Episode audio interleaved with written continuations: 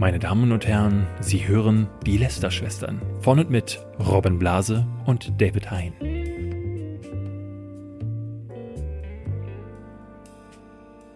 Herzlich willkommen zu einer neuen Folge Lester-Schwestern. Heute mit Eva Schulz. Ja, heute hast du eine Schwester dabei tatsächlich. Ja, es passiert irgendwie nicht oft genug dafür, dass dieser Podcast Lester-Schwestern heißt. Ja, aber umso mehr freue ich mich. Ja. Schön hier zu sein. Danke, dass du da bist. Äh, wer Eva Schulz nicht kennt, sie ist vor allem bekannt durch Deutschland 3000, aber auch viele, viele andere Sachen. Ich glaube, mit zum ersten Mal bist du mir begegnet durch Hochkant damals. Mhm. Was, glaube ich, so das Das erste. war ein Snapchat-Kanal von Funk. Ja, Ja, so das genau. erste. Snapchat-News-Politikmäßige Format war.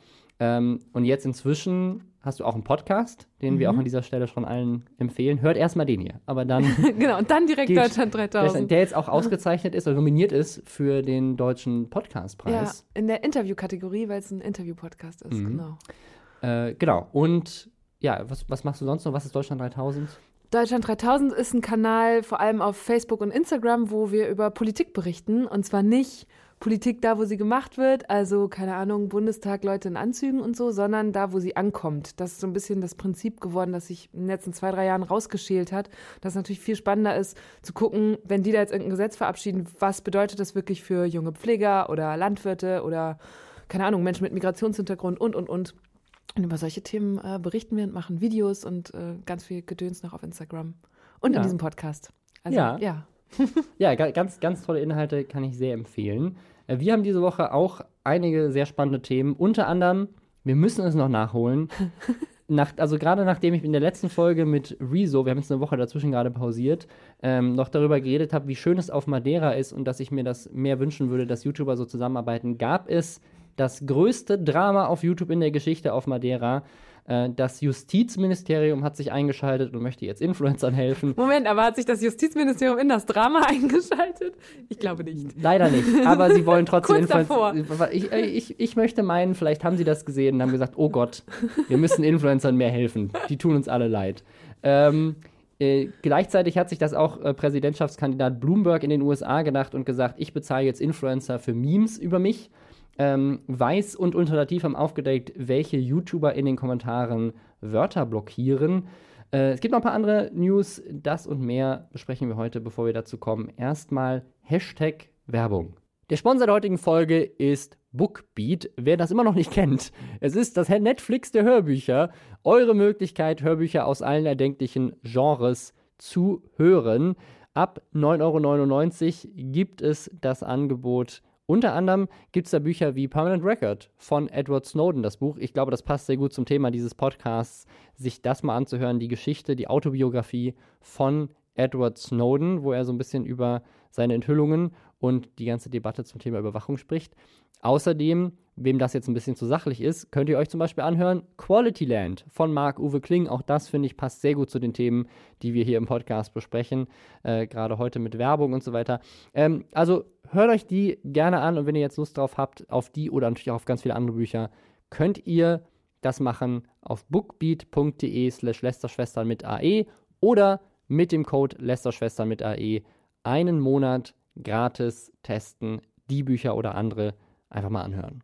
Wir beginnen jetzt mit dem Thema, dass YouTube Deutschland und generell das Internet, auch auf Twitter ging das ab, auf Twitch ging es ab, hat es so sehr bewegt wie kaum ein anderes Thema in der Geschichte. Love Island. Es ist, es ist quasi Love Island äh, für YouTube. Also mein, mein, es ist so ein bisschen wirklich wie Promi Big Brother oder Ich bin ein Star und will von Madeira runter. Also es ist, also es hat Fernsehlevel an Drama-Unterhaltung angenommen. Aber ich erinnere mich, ihr habt doch letzte Woche noch besprochen, dass das alles kein, ähm, das war nicht groß organisiert, zumindest in eurer Wahrnehmung nicht, oder vor zwei Wochen, als Rezo hier war. Ne? Diese Ja. ganze, dass die ganzen YouTuber jetzt mit Unge da auf Madeira rumhängen, ist ja nicht, das, Das- das, das ist- Drama das- war nicht geplant. Das, das, also jetzt inzwischen muss ich sagen, also wenn das keiner geplant hat, dann, das macht das ja noch besser. Also, dass das organisch so eine Story erzählt, die, die so einen tollen dramaturgischen Bogen hat und am Ende dafür sorgt, dass all diese YouTuber Millionen von Views machen. Montana Black im Stream Rekorde knackt. Unglaublich. Ich muss aber sagen, ich glaube, wir holen erstmal kurz Ja. nochmal aus und erzählen, was passiert ist für alle, die hier gerade äh, nicht wissen, worum es geht. Also, Madeira ist eine Insel, äh, auf die ist Unge gezogen. Ich glaube, weil man da sehr wenig Steuern zahlen muss, aber, aber natürlich auch. Und weil die Sonne scheint. Die Sonne scheint. Das ist einfach eine tolle Insel. Äh, Unge lebt da jetzt und hat das damit so, so eine Art Pilgerort für YouTuber gemacht, unter anderem für Tanzverbot, den er dort eingeladen hat. Wer Tanzverbot nicht kennt, der ist ähm, bekannt dafür, dass er sich also bekanntermaßen äh, ungesund ernährt. Und Unge hat ihn quasi eingeladen, bei ihm gesünder zu werden und seinen Lebensstil so ein bisschen zu überarbeiten. Deswegen ist Tanzverbot da jetzt schon fast seit, glaube ich, über einem Monat. Und irgendwie hat sich dann ergeben, organisch, dass ganz viele andere YouTuber sich auch irgendwie eine Villa auf Madeira gemietet haben.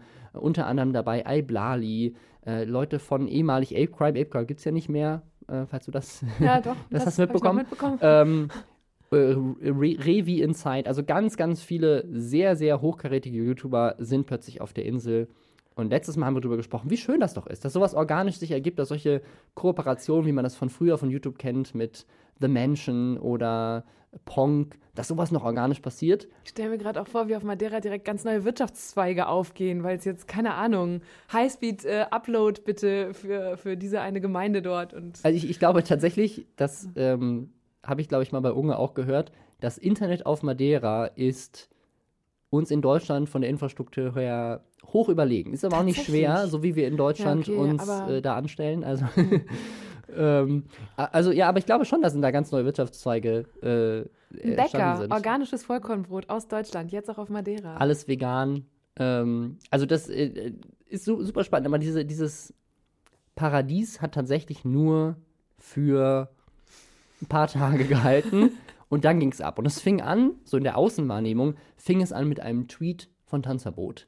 Der tweetete, ihr könnt gar nicht glauben, was hier gerade intern abgeht. Ähm, und dann war natürlich, dann gab's, ging die Spekulation natürlich los. Und was jetzt letztendlich passiert ist, also nachdem das alles jetzt aufgedröselt ist, Tanzverbot hatte Geburtstag. Es gab eine Party, oder es war einfach generell, waren viele YouTuber in einem Club auf Madeira und er ist da irgendwie vorbeigekommen und ein paar Leute haben ihm halt zum Geburtstag gratuliert und eine Person, die auch mit dabei war, war Abdel. Ähm, Tanzverbot und der mögen sich wohl nicht. Und der Revi, der auch da war, hat aber dem Abdel gesagt: Hey, gratulier doch mal dem Tanzverbot zum Geburtstag, der hat heute Geburtstag, ist vielleicht nett, wenn du ihm gratulierst. Ähm, das hat er dann gemacht und Tanzverbot hat ihn aber so ein bisschen abfällig behandelt dabei und hat ihm nicht in die Augen geguckt und hat einfach so, so ein bisschen ihn nicht wirklich dafür gewertschätzt. Und das fand Abdel nicht cool und hat dann Tanzverbot damit konfrontiert. Und dann hat Tanzverbot ihm sehr klar gesagt, hey, ne, ich mag dich einfach nicht, ich mag deine Inhalte nicht. Es kam zum Streit. Abdel hat wohl angeblich gedroht, Tanzverbot zu schlagen. Und in diesem Streit hat Tanzverbot Abdel im Kontext eines Satzes einen Kanaken genannt. Er hat wohl gesagt, das war dann ganz viel so Streitthema, ob er jetzt, ob er ihn jetzt als Kanake beschimpft hat oder ob er gesagt hat, das ist Kanakengehabe. Das war dann so eine große Diskussion, was davon jetzt rassistischer oder nicht rassistisch ist. Aber irgendwie ist das Wort Kanake in dem Kontext gefallen. Und dann ist Tanzverbot da wegge weggelaufen und ähm, Unge wollte dann erstmal diesen, der war nicht dabei, der wollte diesen Streit dann erstmal klären, da hat Tanzverbot sich dann geweigert und daraufhin hat Unge gesagt, jetzt distanziere ich mich von denen. Der ist äh, rassistisch, ähm, weil er hat ja sowas gesagt, ähm, das geht nicht und hat dann auch, ähm, also beziehungsweise erst hat Tanzverbot noch ein Video gemacht äh, und seine Sichtweise dargelegt, dann hat Unge angefangen zu streamen und hat auf dieses Video reagiert und seine Position dargestellt und sich dann eigentlich von Tanzverbot distanziert und gesagt, ich möchte mit dem nichts mehr zu tun haben, denn das Wort Kanake, das Geht geht, gar geht nicht, gar nicht, ja. das ist rassistisch und mit so jemandem möchte ich nichts zu tun haben. Außerdem wollte er das irgendwie nicht mit dem Update erklären, das finde ich nicht cool.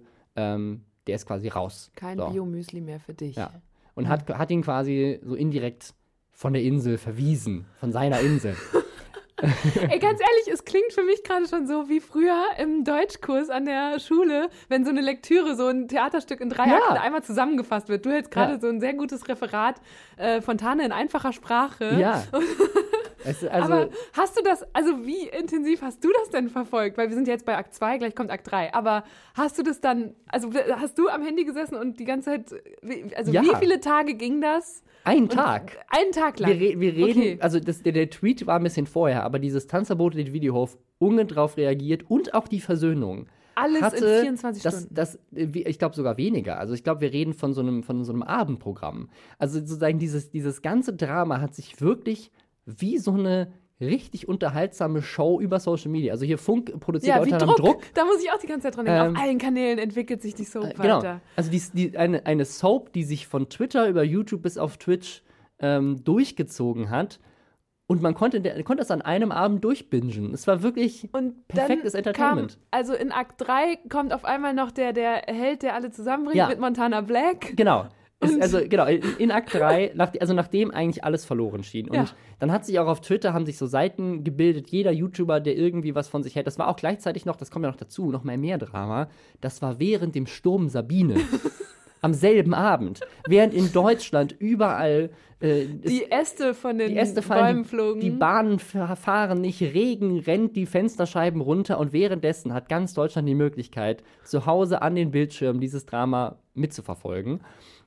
Unglaublich spannend. Montana Black geht online auf Twitch und lädt einfach alle Beteiligten, also von Abdel über Revi, über Unge, über Tanzverbot, ähm, Stay, ein weiterer Livestreamer war auch noch dabei. Und die beiden haben dann so ein bisschen Andreas Türk-mäßig so eine Trash-Talk-Show live auf Twitch gemacht, wo alle über, über Discord so zugeschaltet waren und haben vermittelt. Und dann haben die sich gegenseitig ein bisschen beleidigt, ein bisschen angeschrien und die beiden haben einfach da hardcore durchvermittelt und haben so ein bisschen, also eigentlich muss ich sagen, hat, glaube ich, haben sehr viele Menschen auch in Deutschland erstmal Tanzverbotsposition bezogen und gesagt, so, der ist kein Rassist, das war nicht okay, was der gesagt hat, aber das ist irgendwie, ne, das äh, weiß ich, war, war nicht so gemeint ja. und der andere wollte ihn verprügeln, so, das ist auch schlimm. Also warum, da Ja. sind beide schlimm. Und es kam dann wohl auch raus, dass der Abdel in der Vergangenheit wohl Tanzverbot auch schon mal beleidigt hat für sein Übergewicht. Also es war generell so eine sehr aufgeheizte Situation.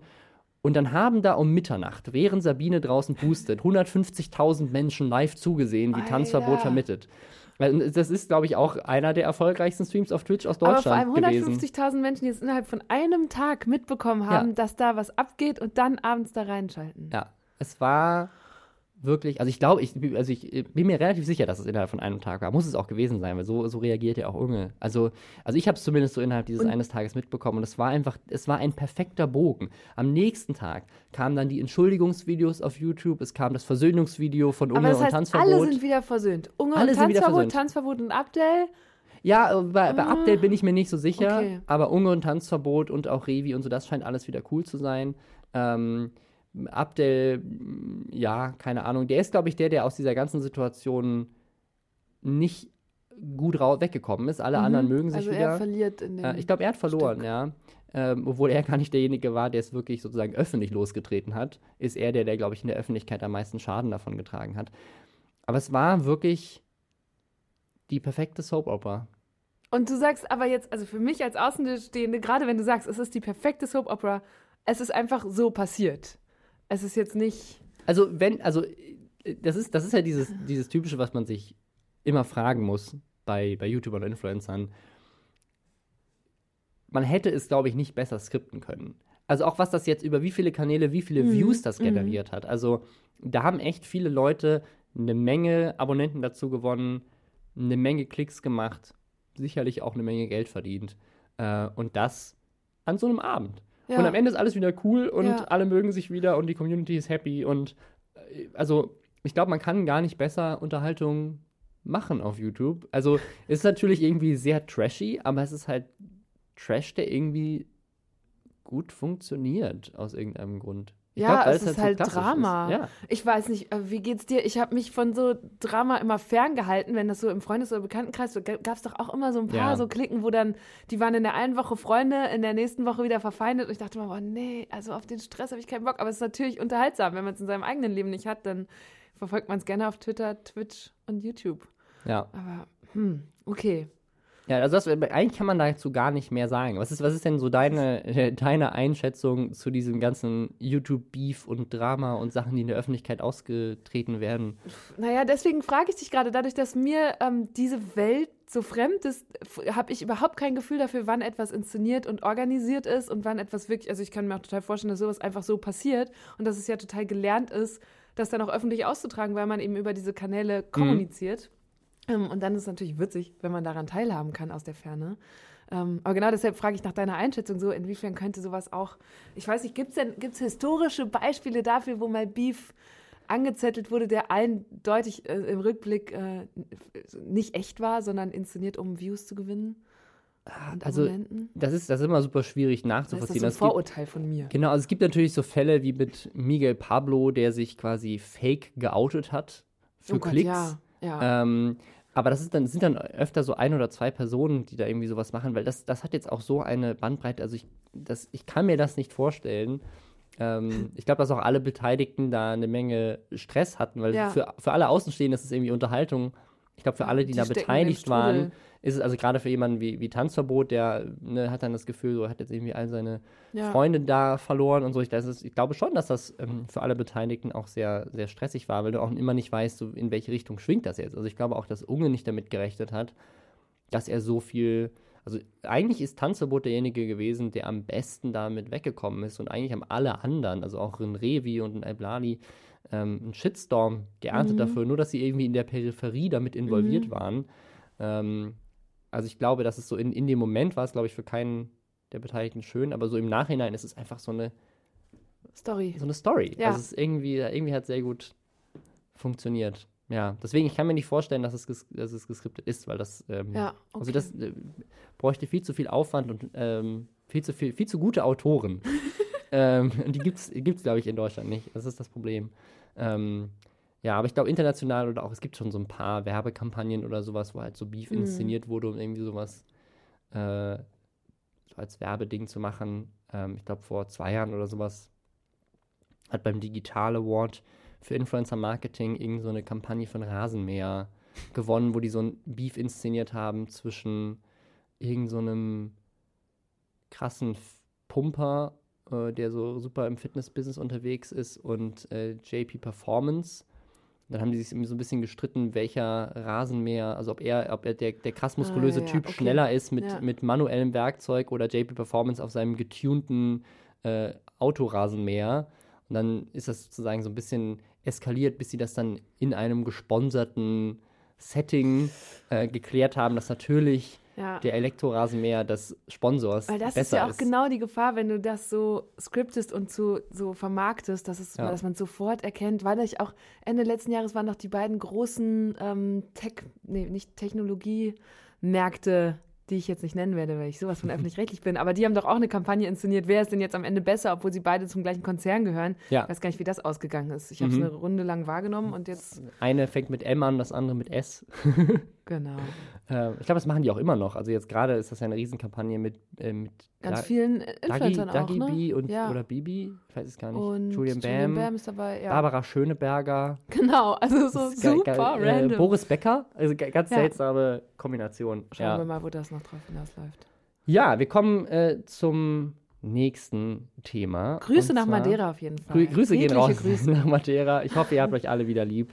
Ähm, und zwar, das äh, Justizministerium hat angekündigt, man kann sich da auch noch melden, wenn man irgendwie Stakeholder ist und ihnen sagen, was man so an Ideen hat für mögliche Gesetzesvorschläge, dass sie gerne Influencern helfen wollen, beziehungsweise auch, natürlich auch so ein bisschen den Konsumenten, äh, dass Werbung besser gekennzeichnet ist. Wie Mhm. nimmst du bisher so Werbung auf Social Media wahr?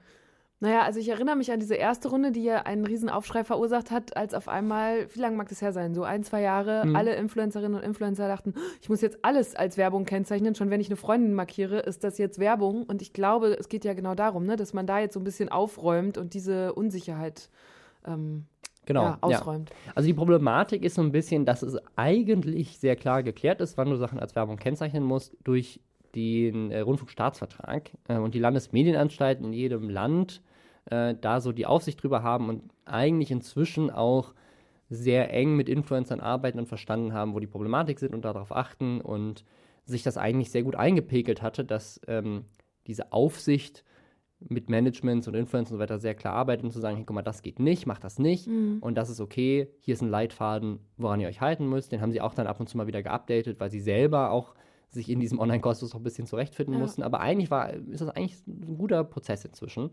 Ähm, Übrigens auch ganz witzig, oder so zu hören, dass Institutionen sich jetzt langsam mal mit dieser Blase Ja. auseinander, oder was heißt Blase, mit dieser Branche und diesem ganzen Feld auseinandersetzen. Ich hatte mal bei mir zu Gast im Podcast Cold Mirror Mhm. und die hat dann erzählt, dass sie eine Prüfung vom Finanzamt hatte und das Finanzamt dachte so, geil, mit Influencern und YouTubern kennen wir uns aus, sie verdienen doch bestimmt richtig viel Geld, weil die hatten sich dann so Mhm. ihre Views angeguckt und ausgerechnet bei Cold Mirror, das ist natürlich überhaupt nicht der Fall, weil die ja keine Werbung Mhm. macht. Und dann musste sie so richtig Sie hat gesagt, dann habe ich den erstmal auf einen Kaffee eingeladen und habe dem meine, meine, mein Backend bei YouTube da gezeigt, wie das alles aussieht. Sagt man Backend? Ja, Schon? ja, ja, gut, ja. danke. Und dann, ähm, also es war eine sehr witzige Geschichte, die sie erzählt hat, wie sie ihren Finanzbeamten davon überzeugen musste, dass sie zwar auch eine sehr erfolgreiche YouTuberin ist, aber eben nicht im finanziellen äh, in Mhm. dieser Liga mitspielt.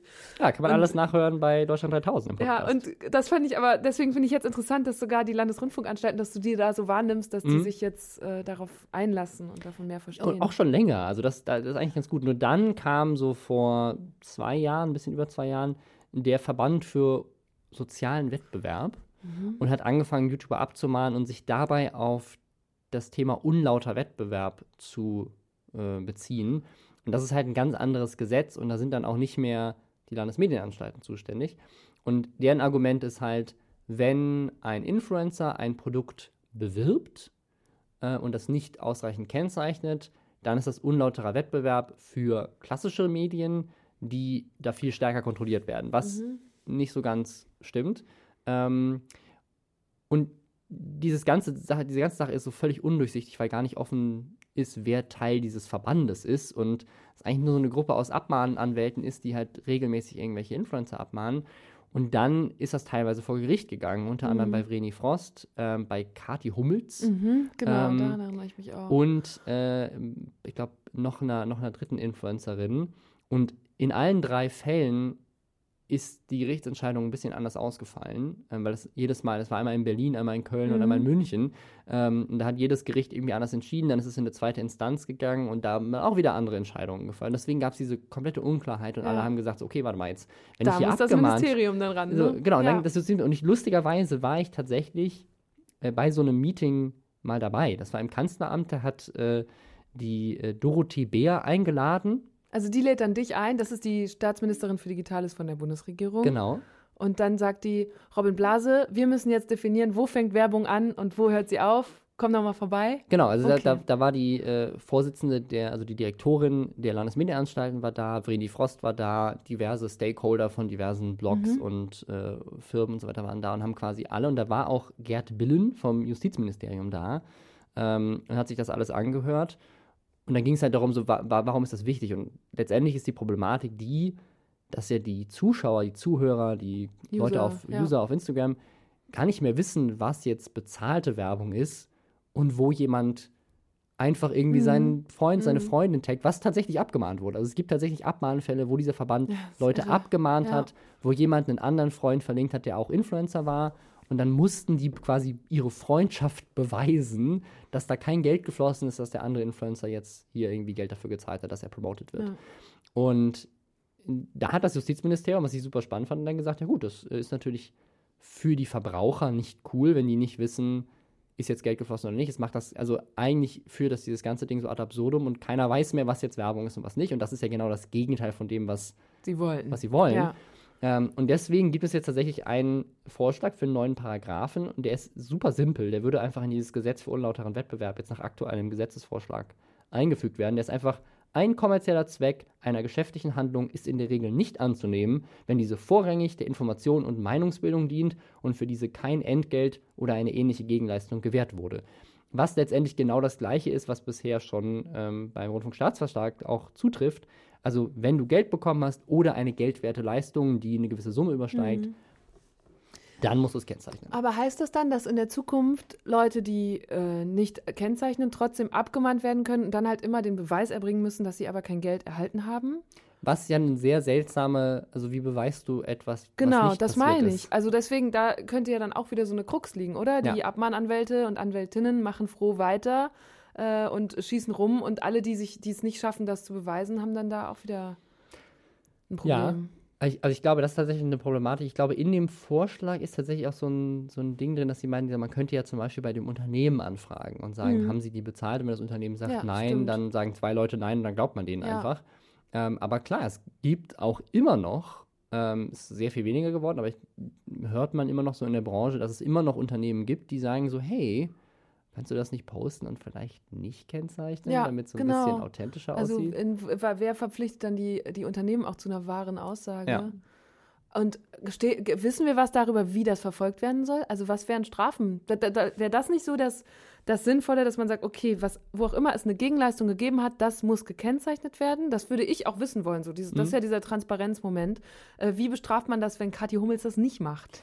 Und das, da, das ist ja generell in diesem, also sowohl beim unlauteren Wettbewerb als auch, ähm, was der Rundfunkstaatsvertrag da an Möglichkeiten den Landesmedienanstalten gibt, ist das eigentlich sehr begrenzt bisher. Also Mhm. wenn jemand quasi diesen Fehler macht ähm, und also ne, erstmal davon ausgeht, dass es ein Fehler ist, ähm, oder so, so ist es bisher, dass zumindest die Landesmedienanstalten erstmal von einem Fehler ausgehen und dann sagen, hey, dass du Bescheid weißt, ne, das sieht so aus wie Werbung, kannst das bitte kennzeichnen und löschen und irgendwie neu machen. Und dann machen das die Leute neu und dann ist wieder alles cool. Ähm, es wird erst problematisch, wenn Leute nicht reagieren. Das ist zum Beispiel mal vorgekommen bei Flying Uwe. Der hat seine eigenen Produkte überall in den Videos drin gehabt und hat das nicht gekennzeichnet. Er war selber der Überzeugung, dass er gesagt hat, gut, das ist ja, meine Firma und deswegen Ja. muss ich es nicht kennzeichnen. Landesmedienanstalten haben gesagt, nee, das ist so nicht. Und er hat dann aber anstatt darauf einzugehen und zu sagen, okay, ich verstehe euren Punkt, ich ändere das ab jetzt und auch vielleicht rückwirkend, hat er halt ein Video gemacht, wo er die Landesmedienanstalten quasi öffentlich Disst. Ja. Äh, und da ist dann, glaube ich, relativ schnell so ein Schreiben reingeflattert von wegen so, whoops, das kann aber schnell 50.000 Euro kosten, wenn er sowas macht. Ja. Ähm, und dann, äh, ne, aber am Ende, ich glaube, da ist noch nie wirklich groß eine Strafe Mhm. gezahlt worden. Das sind dann immer ein paar tausend Euro, wenn es hochkommt bei den ganz karätigen, äh, hochkarätigen Fällen, aber ich glaube, da passiert nichts. Und auch wenn der, wenn der Verband abmahnt, das sind dann immer so Abmahngebühren ähm, von irgendwie ein paar hundert Euro, was natürlich auch nervig ist. Dass Die Mhm. Problematik ist, wenn du das bezahlst, dann unterschreibst du eine Unterlassungserklärung und da steht dann drin, wenn du es nochmal machst, Dann gibt's richtig. dann wird es richtig teuer. Und das ist so Ah, ein bisschen das. Problem, dass halt manche Influencer diese Unterlassungserklärung auch aus Angst einfach sofort unterschrieben haben, die 100 Euro, ein paar hundert Euro gezahlt haben. Und dann ab da alles gekennzeichnet haben, weil sie Angst haben, so wenn der Verband nochmal kommt, dann Ja. muss ich sofort mehrere tausend Euro Ja. Strafe zahlen. Ähm, und das, ja, also finde ich gut, weil es, glaube ich, wieder mehr Klarheit schafft. Aber generell ist es, und das betrifft, glaube ich, alle Bereiche des Influencer-Marketings und auch was so auf Plattformen gesagt und getan wird, Konsequenzen gibt es in den seltensten ja. Fällen in Genau, irgendeiner das Form. ist auch, ich glaube, das hat auch mit der schieren Masse der Fälle zu tun, weil, also was ja schon mal interessant ist, ist, dass jetzt, man kann sagen, viel zu spät, aber dass äh, gerade das Justizministerium jetzt all diese, oder nicht alle, aber viele von diesen Internetthemen auf dem Schirm hat. So, Mhm. ne? ähm, wir machen bei Deutschland 3000 gerade eine Recherche zu Online-Glücksspiel, da habt ihr neulich auch drüber gesprochen, das wird jetzt irgendwie stärker reguliert. Oder auch äh, Hassrede im Netz, das gab es ja diese Woche, ähm, dass da so ein neues Gesetz jetzt verabschiedet wurde, dass Plattformen wie Facebook und Instagram künftig Kommentare selber melden müssen, in denen zum Beispiel Vergewaltigungsdrohungen oder schlimme rechtsextreme Propaganda passieren. Aber äh, als ich mich da jetzt mal reingelesen habe, habe ich auch gedacht, es ist gut, dass es das Gesetz gibt, das ist ein guter erster Schritt, aber wer soll das verfolgen? Da wird von einer sechsstelligen Zahl von Fällen im Jahr ausgegangen. Wir haben gar nicht das Personal. So. Also es Ja. fehlt auch da wieder an, an Ressourcen und dann auch an gut ausgebildeten Leuten in den Staatsanwaltschaften, Staats, wie sagt man? Oh Gott. Ähm, Ja. Die dann das bearbeiten ne? und im, im Zweifel auch äh, die Leute bestrafen oder blocken oder dafür sorgen, dass sie das im Internet nicht weiter verbreiten können. Ähm, das finde ich so, das ist so ein bisschen so zahnloser Tigergesetz, kommt es mir manchmal vor. Es ist ein riesiges Problem, auch für die Plattformen. Mhm. Ähm, also, weil wenn, wenn wir nämlich jetzt, also, ne, wir haben ganz viele Sachen, die, die wichtig sind, die im Internet gewahrt werden müssen, wie zum Beispiel, dass solche Drohungen eben, also Leute vor solchen Drogen geschützt sind Ja. im Internet. Dass, Gleichzeitig muss die Meinungsfreiheit geschützt Genau. werden. So. Dann, dann hast du das Thema, dass Leute also wirklich abscheuliche Dinge hochladen, so äh, Terror, ähm, Kindesmissbrauch und so Ja. weiter. Das muss irgendwie gefiltert werden. Und dann hast du jetzt, ne, was ja jetzt gerade noch in Bearbeitung ist, hatten wir letzte Woche auch drüber gesprochen, das Thema Urheberrecht, dass die Plattformen da filtern müssen. Mhm. Jetzt hast du die Sache, dass Leute dann auch noch durch den Hass filtern müssen. Ja, Und letztendlich, wenn die Plattformen am Ende immer dafür haften, das ist immer im Urheberrecht das Problem, hast du die Problematik, dass da eigentlich auch nicht mal irgendjemand sitzen muss, der das entscheidet, so wie das jetzt bei Facebook oder sowas. Ja. Da hast du dann einfach diese ja diese, Armeen von. genau diese Bertelsmann-Tochter, die da einfach Armeen von irgendwelchen Ja. Leuten hinsetzt, die halt einfach so einen Vergleichssheet haben, wo steht so, hey, wenn das und das im Bild ist, dann Ja, das geht's halt- kann ja geht's nicht halt lange, nicht. also es ist ja gar nicht bis nach bis ewig skalierbar. Es, also es ist Ja. schon da nicht skalierbar, aber wenn du jetzt an Punkte kommst, wo es halt um rechtliche Entscheidungen geht, äh, wo jemand entscheiden muss, ist das, ist das jetzt strafrechtlich relevant? Ist das äh, Meinungsfreiheit? Ist das Zitatrecht? Ja. Ist das äh, Parodie? Ähm, oder ist das ne, irgendwas anderes zum Thema Urheberrecht oder so weiter? Ne? Das müssen eigentlich Anwälte beantworten. Also dann haben wir, Oder haben wir die irgendwie. Polizei bearbeiten. Oder, oder, so, oder, ne, oder Justizbeamte, also Leute, die wirklich ein klares Rechtsverständnis haben. Und das kannst du bei der Skalierbarkeit des Internets halt Nee. nicht machen. Und also, wie sollen wir das lösen? Wir jeder zweite Deutsche irgendwie plötzlich Ja. Anwalt werden, damit all diese Plattformen gefiltert werden können? Ja, Ähm, das und ist das ein läuft richtiges Dilemma. Genau, es läuft halt dann am Ende darauf hinaus, dass es eben so nicht möglich ist und dass es mechanisch gemacht werden muss und dass irgendeine künstliche Intelligenz halt basiert auf irgendwelchen Keywords filtert und das bedeutet aber dann auch, dass halt Sachen rausgefiltert werden, die eigentlich okay wären, weil die Maschine halt kein Rechtsverständnis hat und Mhm. weil die Plattform im Zweifel haftet. Sie halt einfach viel mehr rausfiltern müssen, als eigentlich wichtig ist, einfach nur, weil sie sonst im Zweifel halt riesige Strafen zahlen Ja. müssen. Ja. Und das ist. was äh, macht das mit unserem schönen Internet? Aber Ja. halt wirklich, ähm, ich habe jetzt auch diese Woche nochmal mit einem Kollegen bei uns drüber gesprochen. Wir haben ja manchmal so Videos, äh, wir hatten mal eins, Holocaust-Überlebende reagieren auf antisemitischen Hass im Netz. Mhm. So. Und da sind auch in den Kommentaren halt, also da, damit haben wir den Hass zum Teil auch nochmal eingesammelt, leider. Und da waren wirklich ganz schlimme und auch vermeintlich justiziable Aussagen Mhm. dabei, die wir zur Anzeige gebracht haben. Das ist, ich glaube, das war letztes Frühjahr. Und mein Kollege hat dann das alles eingereicht, wurde auch gefragt, ob er bereit wäre, als Zeuge auszusagen, wenn das zum Prozess kommt. Ähm, und es ist bis heute nichts passiert. Mhm. So, also, äh, und gleichzeitig gab es dann den Hinweis, ähm, ich weiß nicht mehr genau, ob der jetzt von der Polizei kam oder von einer NGO, einer Organisation, die da unterstützt, dass sie sagten, ihr müsst aber den Kommentar stehen lassen, damit wir das verfolgen können. Ein Screenshot reicht nicht. Und dann denkst du so, was? So, weil wir wollen Mhm. doch auch unsere User und Userinnen, wie du eben gesagt hast, davor bewahren, dass sie sowas lesen müssen. Das ist, äh, ne? Also es ist da richtig schwierig, da Herr zu werden und eine konstruktive Debatte Ja. in diesem Internet zu pflegen, ähm, wenn der Staat das noch nicht richtig unterstützen kann. So. Ja, und ich, ich frage mich halt, ob er es überhaupt kann. Also, weil Mhm. bisher, also auch in, in diesen ganzen Debatten, die ja jetzt auch nicht äh, neu sind, hat bisher, glaube ich, keiner wirklich so eine Lösung präsentiert. Das ist immer ein Kompromiss. ja. Und mal geht der Kompromiss halt mehr in Richtung offenes Internet, mal geht er mehr in Richtung Plattformregulierung. Und am Ende, also irgendwas rutscht immer durch. Ähm, und jetzt aktuell, weil man vermeintlich das Gefühl hat, dass vielleicht einige Politiker keine Ahnung vom Internet haben, geht es halt viel zu stark in Richtung Plattformregulierung, was dann sozusagen das Mhm. Internet auf der anderen Seite wieder schadet. Aber auf der anderen Seite gibt es auch nicht wirklich irgendwie eine skalierbare Lösung, die dafür sorgt, dass alle geschützt werden. Ja. Und Das ist halt die Frage, was, was ist einem wichtiger, ein offenes Internet oder dass keiner mehr mit irgendwelchen Rechtsbrüchen konfrontiert wird im Netz? Ja. Schwierig, also Politik ist schwierig.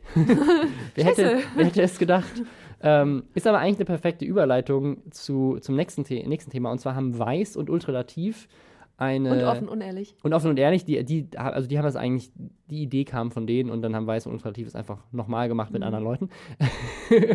ähm, die haben gecheckt, welche Kommentare, welche YouTuber blocken. Fand ich auch sehr spannend, weil sie überhaupt, also Ultralativ, Dass dieses das Video. überhaupt gibt, ne? Genau, das wissen Diese anscheinend Funktion. viele nicht. Ja. Für mich ist das völlig. Genau, du bist damit ständig unterwegs, aber zum Beispiel, meines Wissens kann ich das ja jetzt auf Instagram nicht machen. Ja. Auf YouTube kann man also als Creator sagen, okay, schön und gut, die Leute sollen ruhig kommentieren, aber sobald dieses und jenes Wort da drin vorkommt, wird es einfach nicht angezeigt, der Kommentar. Und wenn ich jetzt, also wenn ich jetzt bei dir kommentieren würde, hast du sowas, benutzt du das? Hast du Wörter geblockt? Ich habe tatsächlich, glaube ich, ähm, auch noch einen sehr intensiven Filter drin durch den Livestream, wo du damals auch dabei warst zur Ja. Bundestagswahl. Ja. Ähm, weil da haben wir auch, weil es halt live war, eine riesen krasse Bandbreite an Wörtern drin gehabt, die in irgendeiner Form äh, politisch ne, problematisch sein könnten. Die ihr so sind schnell gar nicht moderieren konntet. Genau. Und äh, deswegen ist da, glaube ich, bis heute immer noch super viel drin, was so ähm, rechtsextreme Beleidigung, homophobe Sachen, also alles, was wir so als Thema auch in der Sendung Ja. hatten,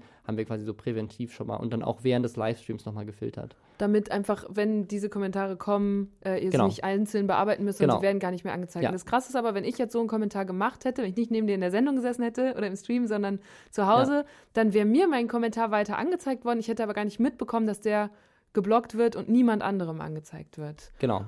Und das ist natürlich heikel. Ja, obwohl ich, also bei, bei, bei, bei Twitch zum Beispiel ist es ja so, wenn, wenn ein Moderator einen Kommentar löscht, dann kriegst du auch mit, kriegen alle Ja. mit, dass er gelöscht wurde, Ja. weil er halt hinterher gelöscht wird. Ich weiß gar nicht, wie das bei YouTube in den Live, im Livestream ist. Also kann ich mir, also vielleicht ist es so, dass wenn ein Moderator was blockt, dann wird's, ist es auch sichtbar, dass es gerade gelöscht wurde. Aber wenn es der Filter blockt, ich glaube auch, dass man das dann nicht mitbekommt. Mhm. Ja. Und, es geht ja nicht nur um Livestreams, sondern auch um die normalen Videos. Und ich kann Genau. zum Beispiel nachvollziehen, dass äh, man sagt, ja, ich, ich äh, pack mal meine Adresse oder meinen Wohnort in diese Liste, damit Leute das, oder meine, keine Ahnung, Telefonnummer, Mhm. damit nicht äh, Leute das in den Kommentaren posten und ich es erst drei Stunden später mitbekomme und auf einmal stehen 50 Leute bei mir vor der Tür. Ja. Also dafür ist diese Funktion ja total gut. Aber was da jetzt für Wörter rausgekommen sind, sind ja nochmal andere Fälle. Ja, sie, sie, haben, sie haben sehr lustige Sachen getestet, ähm, nämlich zum Beispiel Clickbait. Und das ist auch der Begriff, der am meisten auf der Blogliste stand Von anderen YouTubern. von ne? anderen YouTubern. Fake, geklaut, Abzocke, Schleichwerbung und Dislike. Das heißt, das Ähm, sind Standardvorwürfe, die so Bibi, Dagi Genau. und Konsorten bekommen Ja, und die ah, sie aber nicht mehr lesen wollen. aber auch ich, ehrlich gesagt. Also auch, also Clickbait, das ist so eine Sache, die halt ganz oft ähm, so rumgeschmissen wird im Internet, dass Leute irgendwie Dislike schreiben, habe ich auch schon gehabt. Ne? Das ist, also ich kann das verstehen, dass dann Leute sagen, so, ich möchte mit negativer Kritik irgendwie nicht konfrontiert werden. Mhm. Passiert aber vor allem, also sie haben es getestet, die haben es auch gegen ein paar andere Kanäle getestet, zum Beispiel ein Mr. Wissen to Go oder ein LeFloid hatten gar keine dieser Wörter bei sich auf der Liste. Und wer es aber halt hatte, zumindest innerhalb, sie haben, haben natürlich haben jetzt nicht ja. alle Kanäle Genau. getestet, sondern welche, von denen sie auch ausgegangen sind, dass sie sowas Und sie haben auch haben. nicht alle Wörter getestet. Also vielleicht Ja. hat LeFloid Wörter darauf stehen, Ja. die die nur nicht getestet ganz haben. ne? andere. Ähm, deswegen ist es ein bisschen schwierig. Also man, man kann diese Liste nicht einsehen, aber man kann es halt testen, indem man Ja. Kommentare schreibt und dann guckt, ist der Kommentar, wenn man mit einem anderen Account drauf zugreift, immer noch sichtbar Ja. oder nicht. Ähm, lustigerweise haben Leute wie DagiBee halt Fake-Schleichwerbung, Abzocke, unauthentisch, billig mit auf der Liste, aber DagiBee zum Beispiel auch Meinungsfreiheit. Das fand ich auch, ja, ja, das ist so sehr, sehr ironisch, ne? Das ist schon Ja. ein Treppenwitz. Ja, Bibi hat äh, niveaulos, geklaut, teuer, Clickbait, Abzocke, Schleichwerbung. Also gibt da eine ganze Reihe. Und die Person, die am meisten Wörter auf der Liste hatte, war tatsächlich Unge, Hm. der sich dann aber auch sehr schnell in einem Livestream dazu geäußert hat und gesagt hat, ja, das liegt am Livestreaming. Also im Livestreaming-Blog sind sowieso mehr Begriffe geblockt, damit dieser Chat, der sofort instant einsehbar ist, weil so ein Kommentar, da, den gucken, gucken auch nicht alle Leute in die Kommentare, aber bei einem Livestream ist so ein Chat ja auch viel präsenter. Deswegen ist diese Liste bei ihm größer. Plus bei einem Livestream hat er auch Moderatoren, die diese Liste auch immer wieder erweitern, wenn irgendjemand jetzt groß irgendwas in die Kommentare spammt, dann wird das erweitert. Und ich glaube, bei ihm waren auch CDU und AfD auf der Blogliste. Wahrscheinlich ging es dann meinem Stream um irgendwas Politisches. Und dann haben die Moderatoren gesagt, so ja, das wollen wir gerade nicht. Und dann Ja, aber ist schon interessant, ne, dass dann ausgerechnet diese beiden Parteien ausgeschlossen werden und andere nicht. Hm. Äh, da können, da, die werden sich da auch schön drüber aufregen, wenn sie das hier hören, falls sie das hier hören. Ja, Und ich finde Ähm. das interessant, also das beschäftigt mich jetzt gerade auch. Ich kann einerseits total verstehen, wie du gerade formuliert hast, dass man sagt, ich will mich nicht mit so viel Negativität und Kritik konfrontieren, äh, wenn ich doch hier so viele Inhalte produziere, mir damit so viel Mühe gebe und so. Gleichzeitig zum Beispiel für mich persönlich oder bei uns bei Deutschland 3000 käme das ja überhaupt nicht in Frage. Mhm. So, ne? Wenn du da sagst, wir machen hier einen journalistischen Kanal, dann kannst du nicht die Kritik daran ausblenden, sondern es ist total wichtig, dass wir auch dass Leute uns quasi, im Englischen heißt es doch accountable halten. Also, dass die sagen können, ey, da ist was falsch gelaufen, hier seid ihr, ich hasse dieses Wort, aber da seid ihr fake oder seid ihr, da habt ihr eine Fehlinformation verbreitet, damit wir dann darauf reagieren. Also, ich würde mir eigentlich aus, also meine Warte wäre, ich will, dass auch YouTuber und YouTuberinnen auf Kritik an ihnen reagieren müssen und dass sie die nicht einfach ausblenden und sagen, ja, alles äh, schön hier bei mir. Mhm. Ähm, Wie, wie gehst du so mit Kritik um? Also wenn, wenn ihr mal Kritik, bekommt ihr überhaupt Kritik? Aber Ja, stimmt. klar. Also es geht ja, also da, wo du eine politische äh, Haltung einnimmst, bekommst du ja immer Kritik. Und es ist aber bei uns ja auch ein bisschen das Prinzip. Also Mhm. mein Prinzip ist nicht, dass ich sage, oh, jeder muss mir jetzt zustimmen bei dem, was ich sage, sondern das hier sind meine Argumente, das sind meine Quellen. Und wenn dann jemand sagt, nee, ich sehe das anders, dann entsteht ja genau darum die Debatte, die wir auch wollen. Mhm. Also das, ist ja so, das ganze Prinzip ist nicht nur, dass das Video raus ist und dann ist gut und wir gucken mal, äh, was das nächste Video wird, sondern es geht auch darum, immer eine Debatte auszulösen, weil genau die hilft dir ja bei der Meinungsbildung so. Also ich finde, deswegen finde ich auch so spannend, ich lese ja auch YouTube-Kommentare, weil ich mir einen Überblick verschaffen will, wie wird der Inhalt dieses Videos gesehen. Ja. Und dann bekomme ich im Zweifel einen total einseitigen Eindruck und muss vielleicht auf andere Kanäle, so Twitter zum Beispiel wäre dann jetzt in meinem Kopf so der eine Ausweichkanal, wo ich sagen kann, ah, gibt es denn aber auch Kritik an dieser YouTuberin oder an diesem Influencer, dann muss ich mir das mal auf anderen Kanälen suchen. Aber irgendwie Weiß ich nicht. Ich glaube, man, also souveräner fände ich es, wenn, so wie Unge das jetzt zum Beispiel dann auch macht, dass er dann wenigstens darauf reagiert Mhm. und sagt, oder Luca hat ja auch in diesem Text Ich fand das auch, das war so ein, so, also von den Formulierungen habe ich auch gedacht, ah, okay, ja, so wie er sich da verhält, kann ich das wieder nachvollziehen. Der Mhm. hat ja darauf auch reagiert, auf die Vorwürfe. Ja, Unge hat dann auch seine Liste jetzt erstmal komplett gelöscht, weil er meinte, so, Stimmt, wir können uns ja genau. mal angucken, was da passiert. Ja. Also ob das gut ist oder ob das auch für die Community. Also ich bin, ich bin da auch sehr zwiegespalten. Also auf der einen Seite, klar, ist es so ein bisschen seltsam, inhaltliche Kritik einfach mal konsequent wegzufiltern und sie einfach auch selber dann ja gar nicht mehr zu sehen, weil wer guckt schon in seinen Spam-Kommentar voll äh, äh, Genau. Dings. Also das ähm, bekommen sie dann auch selber gar nicht mehr mit, Ja. was natürlich, äh, es ist ja auch schon öfters hier im Podcast Thema gewesen, so die mentale Gesundheit von vielen YouTubern, klar, wenn du da irgendwie jederzeit mit einem Shitstorm konfrontiert wirst oder mit immer wieder, also ultralativ macht, glaube ich, dieses Beispiel mit wann kommt Gronk, was so ein Mhm. ähm, Meme eigentlich schon war bei, bei Christoph Krachten zu seinen Anfangszeiten. Ähm, und äh, oder so, äh, ne, magst du Bratwurst bei Ablali? Also so diese ganz alten YouTube-Memes, und wenn du mir sagst, so, ich kann das nicht mehr hören, ich Ja. möchte, dass meine, das in, also ich möchte, dass in meinen Kommentaren eine konstruktive Diskussion stattfindet. Und das passiert halt nicht, wenn die Hälfte der Leute irgendwas da rein spammen und dadurch die ganzen konstruktiven Kommentare irgendwie Ja. ausgefiltert werden. Also in dem Sinne verstehe ich es absolut.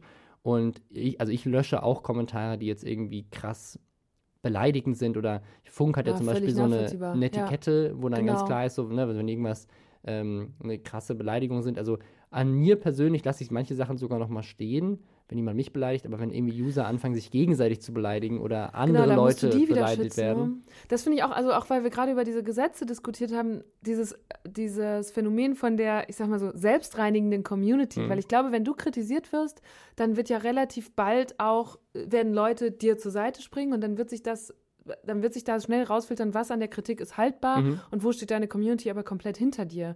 Und das finde ich doch dann, also das hat ja nochmal einen größeren Wert, auch für Leute, die da stumm mitlesen, zu sehen, hey, äh, ja, da mag es einzelne Kritiker geben, aber anstatt dass äh, Rob das ausblendet, äh, wird dazu, kann schon die Community sich drum Mhm. kümmern und dazu Stellung nehmen und sagen, wie Ja. sie das sieht. Also bestenfalls musst du das selber gar nicht mehr machen. Und ich glaube, das ist dann halt aber so eine Frage davon, wie jeder und jede ihre Communities und Kommentarbereiche pflegen. Und äh, ob man das jetzt nur so hinnimmt und sagt, ja, Hauptsache viel Engagement, aber bitte nicht das Negative, oder ob man sich da selbst mit reingibt und versucht, da so eine, ja, fast schon Kultur zu prägen. Ne?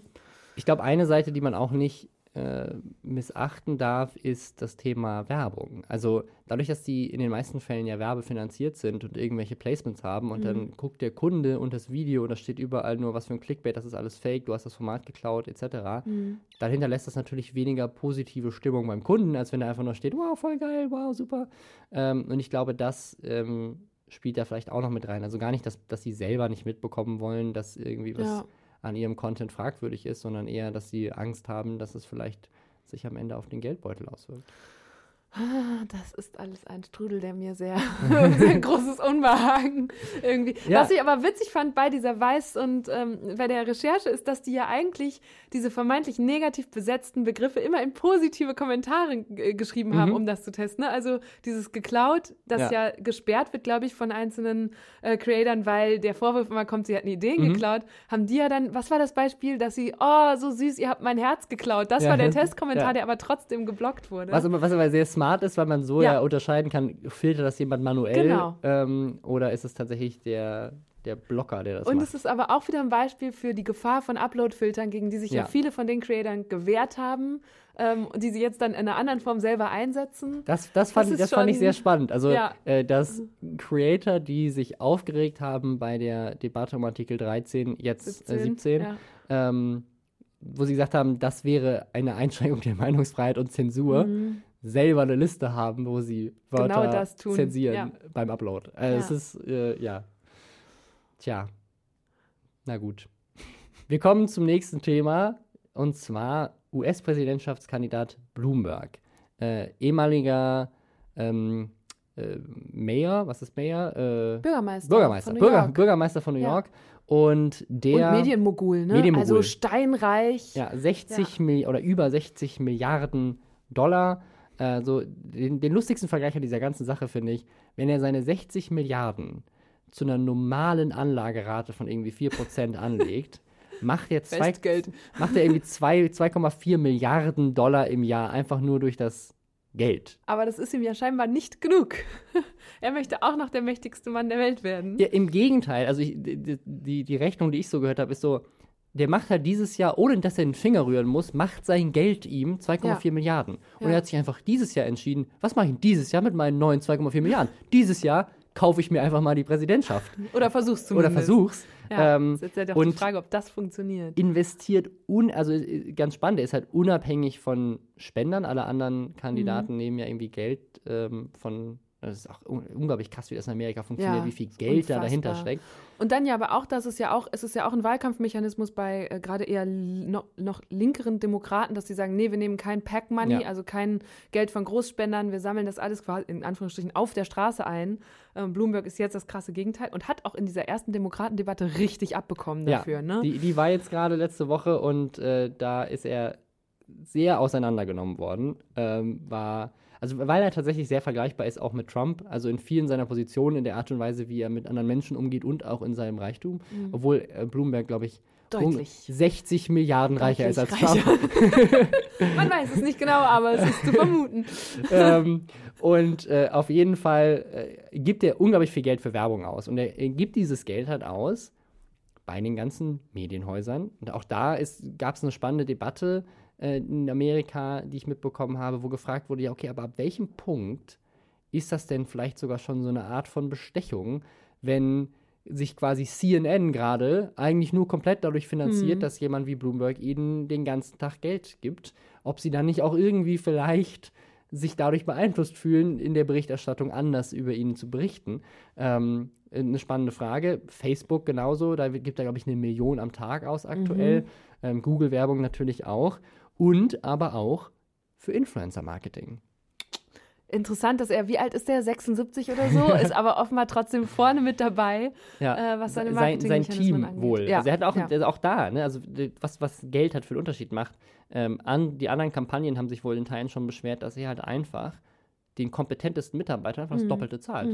Ich sagt, glaub, ja, hm, wahrscheinlich kauft er auch quasi alle Agenturen einmal weg. Ja. Also er kann es sich ja schon leisten, einfach zu sagen, du Agentur und du Agentur, ich brauche dich gerade nicht, aber Ja. ich scheiß dich mit Geld zu, damit du geblockt bist für die anderen oder Ja, so. also Ah. an, angeblich bezahlt er auch mehreren Menschen, also Hunderten von Menschen, irgendwie 2500 Dollar im Monat, nur dafür, dass sie in ihren privaten Profilen positiv über ihn auf Social Media reden. Krass. Und das sind aber dann Influencer auch, die also eine größere das sind Reichweite halt, haben. Nö, das oder? sind einfach so äh, irgendwie private Bürger, die halt dann in, Facebook-Kommentaren und auf Reddit und so halt Alter, einfach ja. sagen, so, hey, Bloomberg ist der geilste. dass sie ein paar Stunden ja. damit verbringen. So wie früher manche Leute sich immer so ähm, Kulis nach Hause haben schicken lassen, die sie dann zusammenschrauben mussten. Und dafür gab es dann so einen Geldbetrag, musst du jetzt positive Kommentare für den Präsidentschaftskandidaten verfassen. Ja, un ungefähr so. Das ist so die, die, die Plattformökonomie. Also ein bisschen so wie Uber, nur für Ja. Präsidentschaftswerbung.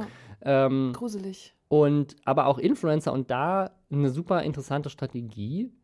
Die haben nämlich ganz viele so Meme-Influencer äh, bezahlt, dass sie quasi so Fake-Chats zum Beispiel auf Instagram ähm, als, als Bild posten, wo quasi ihnen Mike Bloomberg schreibt und sagt so, hey yo, ich bin der hippe Mike, äh, hast du nicht Bock, mich mal zu, zu promoten? Und dann äh, ne, gibt es da so, halt so Memes, äh, die auch eigentlich so ein bisschen sich drüber lustig machen, so dass Mike Bloomberg ein alter, reicher Mann ist. Ja. Und sagen so, ah, guck mal hier, ich zahle dir eine Milliarde, dass du ein Meme von mir postest. Und dann ne, ist äh, quasi das Meme ist, dass der Influencer Geld gibt. Und er gibt ihnen aber wirklich Geld für dieses Meme. Also es ist so ein, so ein bisschen um die Ecke gedacht. Und dafür haben die Influencer teilweise auf den Sack bekommen. Ja, auch, aber alle reden darüber. Und irgendwie ist so die Strategie, und das ist ja das, was bei Trump irgendwie auch zu funktionieren scheint, dass man eben nicht über Inhalte redet, sondern über Ja. die Person. Und das reicht schon. Also Ja. solange Blue, und das genau, hat der super Name muss funktioniert. einfach präsent sein Ja, jetzt gerade. der hat ne? irgendwie 16 Prozent in den Umfragen gerade und hat irgendwie Biden überholt. Ähm, einfach nur durch ganz viel Geld. Aber wie siehst du das denn? Also ich musste zuallererst an diesen Schulz-Zug denken, 2017, weißt du noch, als Martin Schulz gerade so als Kandidat von der SPD lanciert worden war. Und da gab es ja dann auch so einen richtigen, also so eine Fülle an Memes, die auf einmal überall auftauchte mit, ähm, wie wurde er da noch, äh, Kanz also so als Gottkanzler und sowas, ne? Und Auch das eins, der eins, das einzige Beispiel, was mir in Deutschland einfällt, wo jemand so posi richtig positive ne? Memes so in die Richtung macht. Ja. Klar, so bei Artikel 13 haben natürlich auch alle Memes über Axel Voss und so weiter Ja. gemacht, aber Nicht ganz so ähm, positiv. nicht ganz so Und positiv. da wurde ja auch spekuliert, was war das jetzt ein besonders schlauer Marketing-Schachzug oder kam das so von selbst? Ähm, Gab es da eigentlich ein abschließendes Urteil nachher? Hat irgendwer mal was nachweisen können? Nee, ne?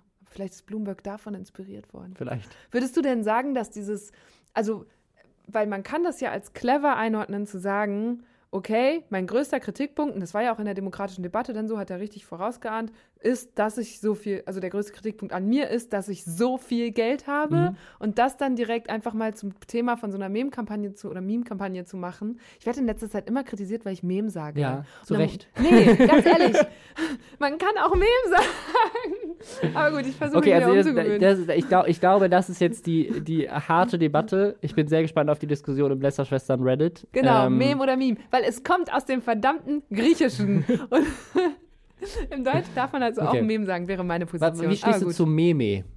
Nee, da bin ich Das raus. geht- das geht ich finde Mem und dann dürfen alle behaupten, Okay. ich hätte von Jugendkultur nichts verstanden. Ich sage nein, ich habe nur dazu mal was gelesen. Oder man kann Meme sagen, wenn man einfach den Anglizismus verwenden will. Jedenfalls ähm, ist es ja eigentlich schlau zu sagen, ich kenne meine größte vermeintliche Schwachstelle und mache die zum Thema von Memes, um dem einfach sofort den Wind aus den Segeln zu nehmen. Aber so ist es nicht ganz wahrgenommen worden, oder? Also was glaubst du, ist es eher positiv oder negativ gesehen worden, dass er sagt, geil, ich mache mal so Meme-Marketing? Also ich glaube eher negativ. Also in, eigentlich in aller Berichterstattung, die ich gesehen habe und auch in den Kommentaren unter den Posts war es eigentlich durchgängig negativ, aber gleichzeitig, also es haben dann auch Leute angefangen, Memes über die Memes zu machen. Also es ging dann sozusagen sich Das quasi hat halt funktioniert. nicht bezahlt zu werden und den dann halt dann richtig fertig zu machen in, äh, in anderen Memes. Aber trotzdem haben alle drüber geredet und alle haben ihn auf dem Schirm und auch in Ja. Deutschland reden wir jetzt drüber. Also irgendwie ähm, ist das vielleicht dann doch eine überraschend gut funktionierende Strategie, die am Ende dafür sorgt, dass mehr Leute ihn auf dem Schirm haben Ja. und denken, ach so, ja, ist ja vielleicht doch wählbar. Ich habe jetzt mal von dem gehört. Ja, genau. Also genau das bringt es, glaube ich, total gut auf den Punkt. Selbst wenn du es schlecht machst, selbst oder zum Beispiel auch negative Kritik, das hab, ich habe mal so eine Studie gelesen über Kinokritiken. Selbst negative Kritik sorgt für mehr, äh, äh, mehr Einnahmen an der Ticketkasse. So. Hauptsache, es wird darüber geredet. Und das ist aber schon ja tragisch, insbesondere bei Politik, ne? dass nicht über Inhalte gesprochen wird, weil also weiß dann jetzt irgendwer, wofür Bloomberg inhaltlich steht. Dadurch vermutlich nicht. Nee, aber ich glaube, das ist, also in Amerika vielleicht noch mehr Probleme als in Deutschland, aber hier sicherlich auch, dass ganz viele Leute, also denen sind die Inhalte zu komplex oder sie haben Ja. keine, oder, ne, sie, oder sie, ne, sie werden dann halt von den Politikern so simpel dargestellt. Ähm, und ich glaube, das ist ein Thema. Aber wie, wie würdest du dir das vorstellen, wenn wir jetzt sowas in Deutschland auch machen? Keine Ahnung. Wenn wir jetzt hier, den, der neue CDU-Vorsitz äh, bettelt sich über Oh Memes Gott, ja. und einer kauft Rezo ja, ein, genau, der aber andere. genau, oh Gott, ja. Und das versuchen sie ja, ne? Das darf man ja nicht vergessen. Also es gibt ja die ersten Parteien, die zum Beispiel auch mit YouTubern, YouTuberinnen kooperieren, äh, wo ich au- auch mich manchmal frage, oh, fließt da schon Geld? Wahrscheinlich schon. Vielleicht, wahrscheinlich bin ich viel zu naiv. Natürlich fließt da wahrscheinlich schon Geld. Ähm, und das kann man halt so und so machen. Und gerade diesen ganzen Unionskandidaten, äh, denen würde man es halt genauso wenig abnehmen, ne? Weil die auch so sich schon, also ich glaube, die Hälfte von denen hat doch gerade gar keinen Instagram-Account. Ist Röttgen schon auf Instagram? Merz ist es nicht.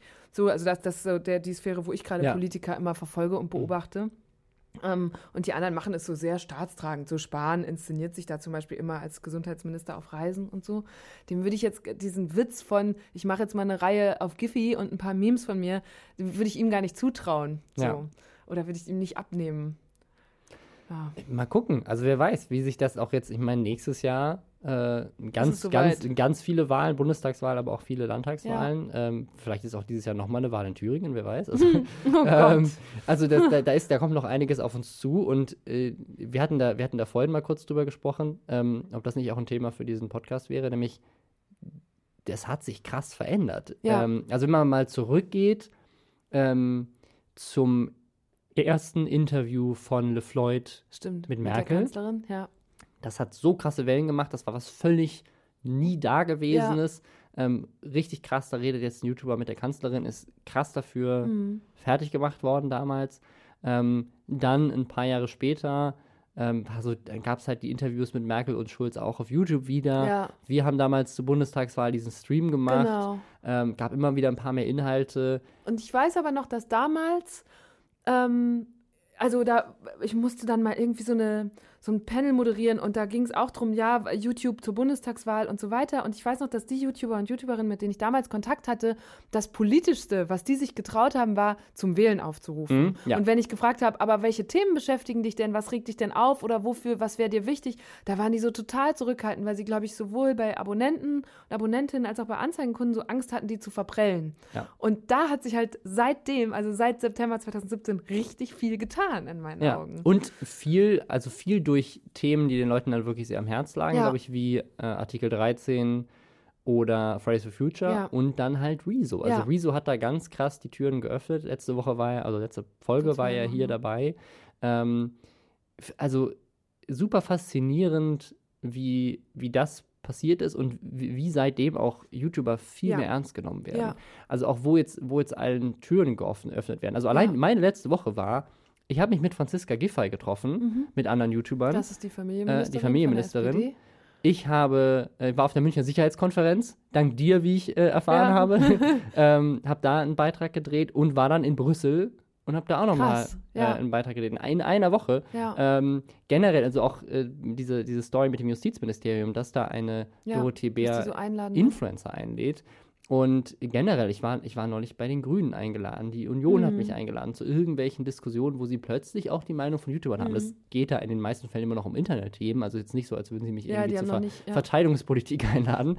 Ähm, aber immerhin gibt es da jetzt diese Wahrnehmung. So ein Bemühen, was zu verstehen Ja, auch. genau. Ne? Und, äh, ich- und ich glaube, genau die Wahrnehmung, hey, das sind ernstzunehmende, also Influencer sind Meinungsmacher und die sind ähnlich wie, keine Ahnung, die Presse und der Rundfunk äh, verbreiten die Informationen über unsere Politik an ein ganz großes Publikum.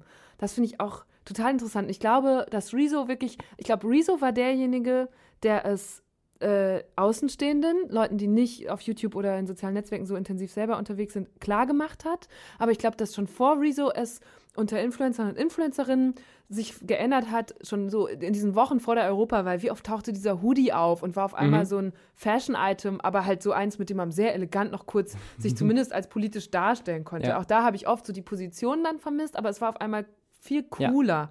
Also es war Ja. rund um die Europawahl viel cooler äh, als zur, zur Bundestagswahl. Da wollte man schon so dazugehören und Rezo hat dann zum ersten Mal gezeigt, mit großer Reichweite, wie das auch inhaltlich aussehen kann Ja. und dass man sich so raustrauen kann. Das fand ich wirklich beeindruckend, dass dann auf einmal da Themen diskutiert Ja. wurden, dass er das auslösen konnte.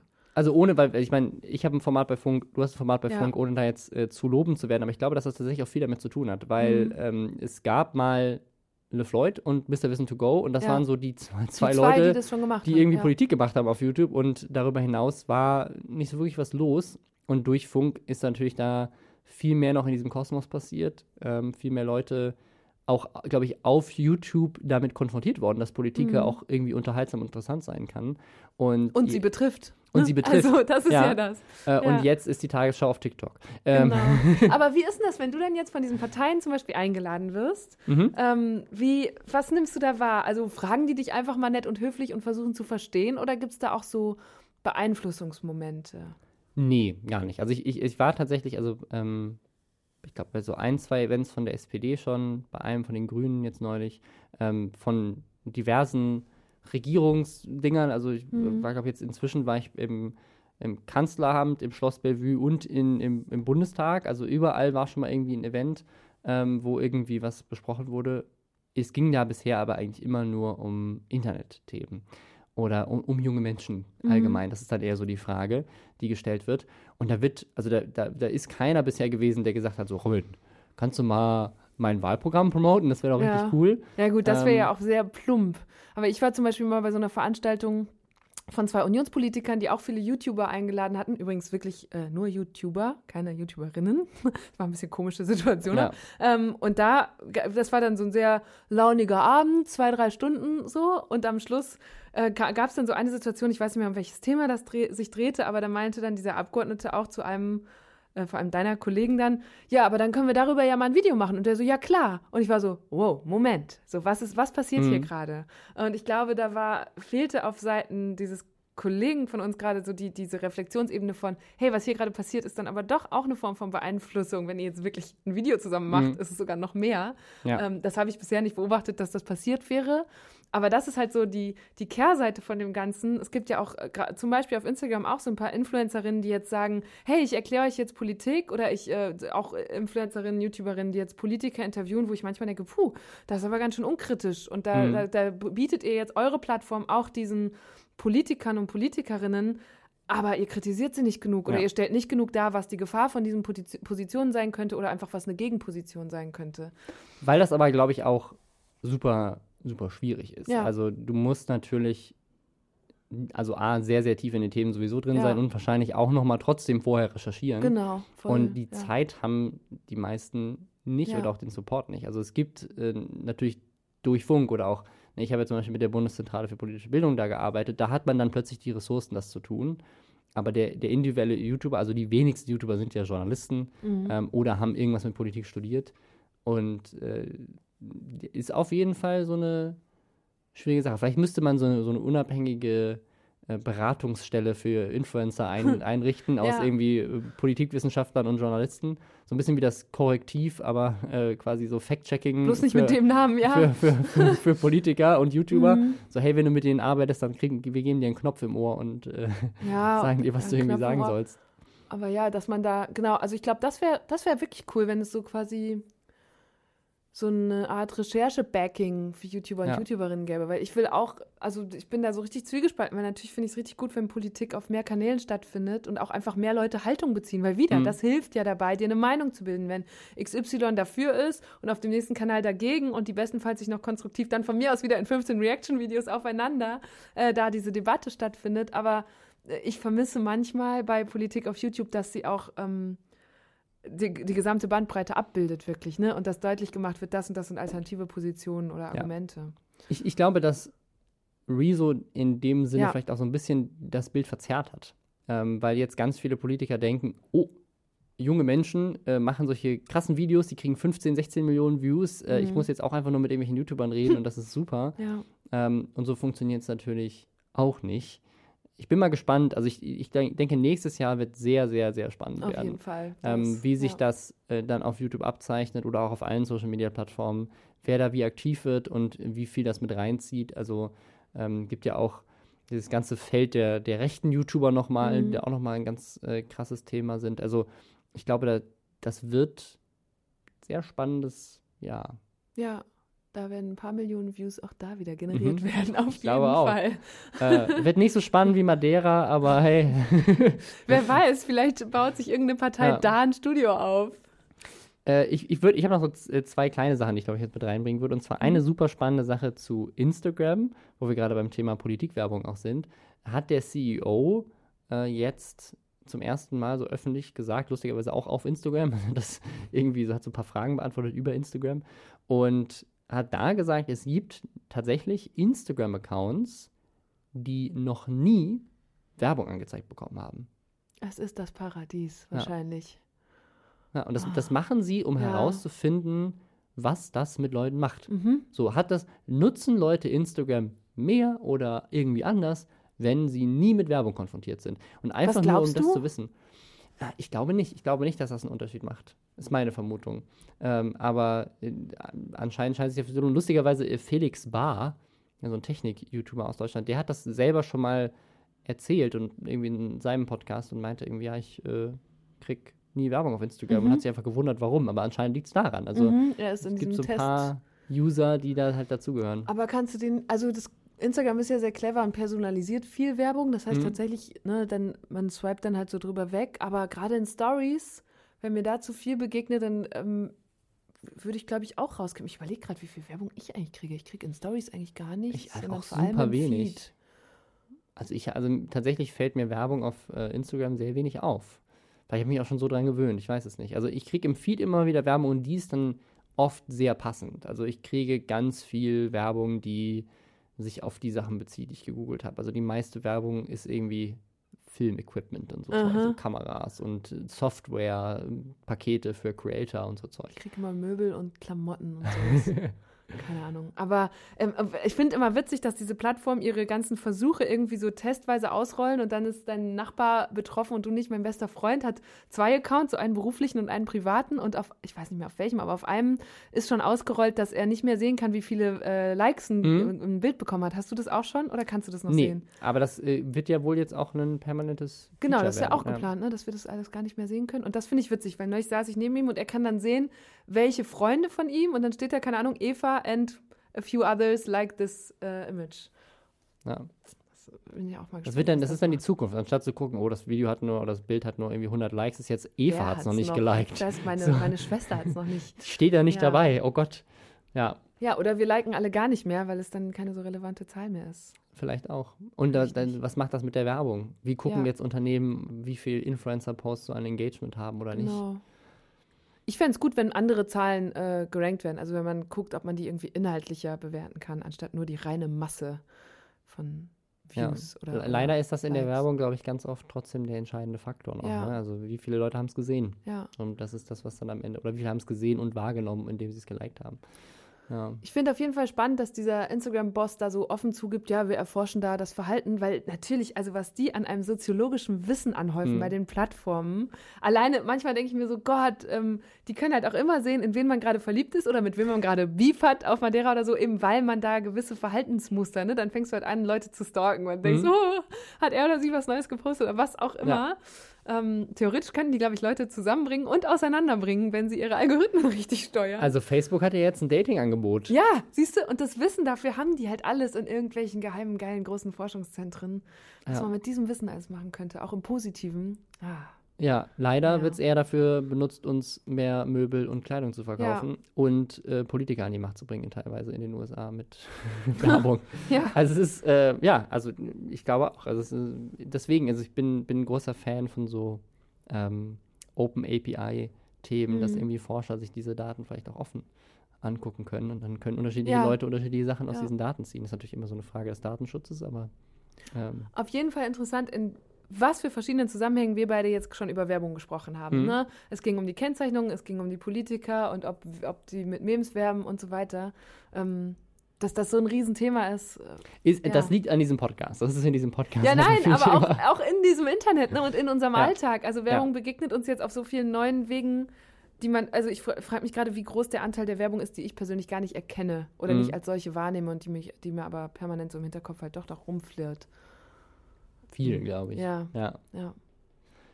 Ich würde zum Abschluss, ich, noch- ich habe noch ein paar Themen, aber wir Hast sind jetzt schon eine Stunde Schönes? lang. Ich habe noch was Schönes. Und zwar äh, an dieser Stelle äh, möchte ich Varion gratulieren, der es tatsächlich jetzt geschafft hat. Wir haben, ähm, ich glaube, vor zwei Folgen oder vor drei über ihn gesprochen. Ähm, sein krasses Wachstum, das er irgendwie im November, Dezember durchgemacht hat, ist irgendwie aus dem Nichts gekommen. Er hatte irgendwie ein paar 10.000 Abonnenten und dann im November, bam, mehrere hunderttausend. Dezember, mehrere hunderttausend. Januar, mehrere hunderttausend. Jetzt hat es innerhalb von, also wirklich November, Dezember, Januar, Februar und den Februar nicht mal ganz. Also ich glaube, es sind drei Monate, kann man sagen, ist er quasi von null auf krasser Star auf der Plattform explodiert. Und was war der Auslöser dafür? ganz viel Reaction-Videos. Also, Also Unge, gar Unge, nicht der ein reacted Video, hat das und viral so. gegangen ist, sondern Leute, die ihn Also gepusht ich, haben. also ich schätze mal, dass tatsächlich ein Video von ihm auch irgendwie in den Trends war und das hat Unge Mhm. dann gefunden und darauf reacted oder so, aber oder andere Leute dann auch. Mm, Also es war schon, dass er, er hat natürlich auch sehr guten Content gemacht und er macht das schon sehr lange und hat halt jetzt erst den Erfolg, super spannend, so, so ist doch so ein OG-YouTuber, der es wirklich einfach nur so aus Leidenschaft jahrelang gemacht hat und deswegen gönnt man ihm diesen Erfolg, glaube ich, auch gerade sehr. Also ich zumindest und ich glaube ganz viele andere auch und deswegen funktioniert es auch so gut. Und was, was, was, das ist schon mal schön. Also herzlichen Glückwunsch zu den Millionen Abonnenten. Der ist schon wahrscheinlich zu dem Zeitpunkt, wo der Podcast rauskommt, sind es schon 1,1. Also Krass, er ja. jetzt seit, der hat, ich glaube, vor zehn Tagen hat er die Million geknackt. Jetzt gerade ist er schon bei einer Million 50.000. Also in zehn Tagen nochmal 50.000 dazu gemacht. Ähm, das heißt, äh, ja, das geht weiter noch. Aber was ich super crazy fand, ist, dass er jetzt direkt mal, nach, er hat jetzt die Million und irgendwie gefühlt ne, war jetzt äh, tatsächlich eine Woche später, nicht gefühlt eine Woche später, es war eine Woche später, äh, hat Kevin James, den man vielleicht noch kennt von ähm, King of Queens, also ne, äh, bekannter Schauspieler in den USA und auch in Deutschland, ähm, der hat jetzt auf YouTube einen YouTube-Kanal gestartet. Haben ja ganz viele andere auch schon gemacht, Will Smith, ähm, äh, äh, Jack Black und so ganz viele sind da inzwischen unterwegs. Und jetzt Kevin James auch, hat einen Sketch gepostet, der auch sehr gut ankam. Und er hat den gesehen und hat ihn direkt angetweetet und so, hey Kevin James, hast du nicht Bock mit mir ein Video zu machen? Geil. Und Kevin James, Geil. ja, lass machen. ähm, weil, weil er jetzt eine Million hat. Aber ich, ich, ich glaube, wenn man ihn jetzt mal fragen würde, ich würde ihn voll gerne auch mal hier im, im Podcast äh, dazu befragen. Ich glaube, wenn man ihn fragen würde, so im November oder im Oktober Ja. noch, hättest du gedacht, dass du in vier Was Monaten. dachtest du, was der, wie denn 2020 dass du, aussieht? plötzlich bist du, äh, hast du eine Million Abonnenten, bist äh, gut dabei, äh, sehr, sehr viel Geld zu verdienen und äh, hast die Möglichkeit, mit Kevin James Videos zu drehen. Innerhalb von einem Quartal. Ja. Also es ist einfach Ja. so. Das, sind- das sind halt so, das sind noch richtig coole Stories, finde ich, die das Internet möglich macht und diese nur offene Plattform möglich macht. Das ist echt schön. Hat er schon, hast du, hat man schon irgendwas so rauslesen oder hören können, wie er damit jetzt umgeht? Also es ist ja auch, du musst dich ja auch krass umstellen, wenn du auf einmal so eine riesen Community hast und so viele Möglichkeiten und auch äh, dafür sorgen musst, dass du nicht abhebst sofort. Also ich, ich, ich habe keine Ahnung, ich weiß es nicht. Okay, ähm, dann soll er wirklich mal hierher kommen. Er soll mal gerne in den Podcast Hallo. kommen. Einladung geht raus. ähm, ich, ja, würde würd mich sehr interessieren, weil ich, ich glaube, dass es, ich glaube, er hat es wahrscheinlich noch gar nicht so richtig realisiert und solche Momente wie dann mit Kevin James auf Twitter Mhm. zu schreiben, sind dann wahrscheinlich so die, wo so holy Ja. shit, Ja. was Ups. ist, was ist passiert? Ja. Ähm, oder jetzt auf der Straße die ganze Zeit erkannt zu werden äh, oder ne, die Möglichkeiten, da jetzt irgendwie plötzlich Geld damit zu verdienen. Ne? Ich denke mal, wer hatte vorher, hatte er ein paar zehntausend Abonnenten. Ich denke nicht, dass er davon gelebt hat. Das kann er Mhm. jetzt.